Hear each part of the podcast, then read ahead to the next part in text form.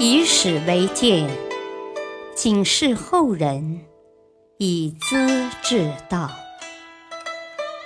品读《资治通鉴》，启迪心智。原著：司马光。播讲：汉乐。晋阳城北汉立国，王德忠。保密殉身。后汉的河东节度使刘崇是刘知远的胞弟，听说侄儿隐帝被杀，想举兵南下。不久传来李太后和郭威扶立刘赟做皇帝的消息，他放了心。哦，让我的侄儿继承帝位，还求什么呢？便打消了起兵的念头。太原少尹李湘连夜求见刘崇。哦，据我观察，郭世忠是要取代帝位的。你应该把军队驻在太行山的东边，直接威胁开封，和刘赟互相呼应啊。等他继位以后再回晋阳，否则呀。很可能要受郭威的愚弄了。刘崇也太迂腐了，不信李湘的话，骂道：“哼，你是挑拨我和朝廷的关系，不怕死吗？”吩咐左右把他拉出去斩首。李湘叫道。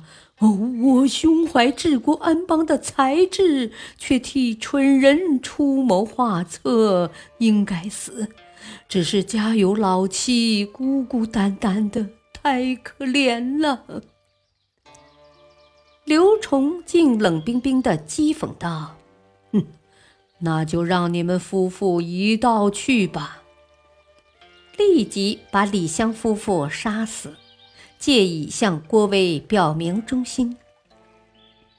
可是，只过几天，开封的消息传来，刘赟被杀，郭威公然披着一张黄旗子当上皇帝，把国号也改成大周了。刘崇又悔又怒，头上好像浇了一桶冷水，当即在晋阳发丧，自立为天子。继续用汉隐帝前佑四年的年号，后人为了把太原的汉国和广州的南汉相区别，称刘崇建立的王朝为北汉。刘崇特地为李湘建立词语，逢时过节亲自祭祀，又向臣民宣布：啊，高祖，也就是刘知远，他的事业已经毁了。我万不得已撑起这个局面，算得什么天子呢？只有倚仗大家同心协力，或许能够保持家兄的基业和祖宗的香火吧。因此，他不像别的皇帝那样洋洋自得、煞有介事的铺张浪费。他不建立宗庙，祭祀的礼节很简单。宰相月薪只给一百名，节度使三十名，比别国的县令还要少。北汉王朝的领土很小，约占今天山西省的四分之一。刘崇凭借这么一块地盘，想跟后周皇帝对抗，得找强有力的靠山。于是给契丹皇帝写信。汉朝已经沦亡了，啊！我继续兄长的事业，愿意效法石敬瑭，向贵国请求帮助。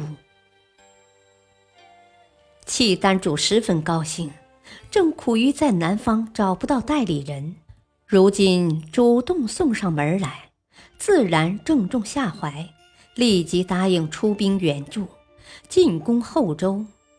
不过，契丹主脚踏两只船，跟郭威的关系也拉得挺好的。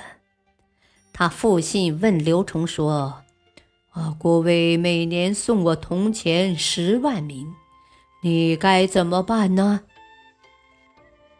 刘崇慌了，赶急向契丹主送礼，自称直皇帝致书于书天寿皇帝。虽说不称儿皇帝，但也光彩不了多少。后来刘崇听说郭威死了，由他的内侄柴荣接位，便联络契丹人，自领三万人马向南进攻。柴荣决定亲自迎敌，双方在泽州（今山西晋城东北的高平）相遇。刘崇远望周军不多。后悔不该搬请契丹人来，跟部将夸口说：“呵呵，周军零零落落，凭我三万人马足够了。今天要彻底消灭柴荣，让契丹人看看我的威风。”杨衮是契丹派来的主将，作风老练。他登上山头观察前方，转来劝告刘崇。啊，周军好像是故意示弱，不可轻举妄动啊！刘崇屡屡挥白长须，大声叫道：“哦，你就别再说了，机不可失，看我的吧！”四天间，李毅又来鼓动：“哦，今天正是踏平周军的好日子，赶快出兵吧！”枢密直学士王德忠急忙见阻。啊！把李拉出去斩了！南风吹得如此猛烈，我们的战士简直睁不开眼睛。这形势对谁有利呢？可是刘崇气势正旺，头脑发热，挥手嚷道：“啊！我的决心下定了，老书呆子不得胡说！看我不敢杀你的头！”话没说完。飞马冲出阵前，两军展开激战。柴荣的亲兵将军赵匡胤非常勇猛，冲在最前头。刘崇的军队先胜后败，好几员大将阵亡，很快就溃散了。刘崇脱掉龙袍，换上老百姓的衣服，头戴斗笠，挎着契丹人送的黄骠马，日夜北逃。半夜迷失道路，抓住一个农夫，要他带路去晋阳城，不料搞错了方向，跑到西北方的晋州（今临汾）。天亮时才发觉，刘崇大怒，把带路的人杀了，又转向东北，走上大路。两天两夜没吃没喝，筋疲力倦，趴在马上。幸而这匹北方草原的骏马强壮耐劳，把昏昏沉沉的刘崇驮回了晋阳。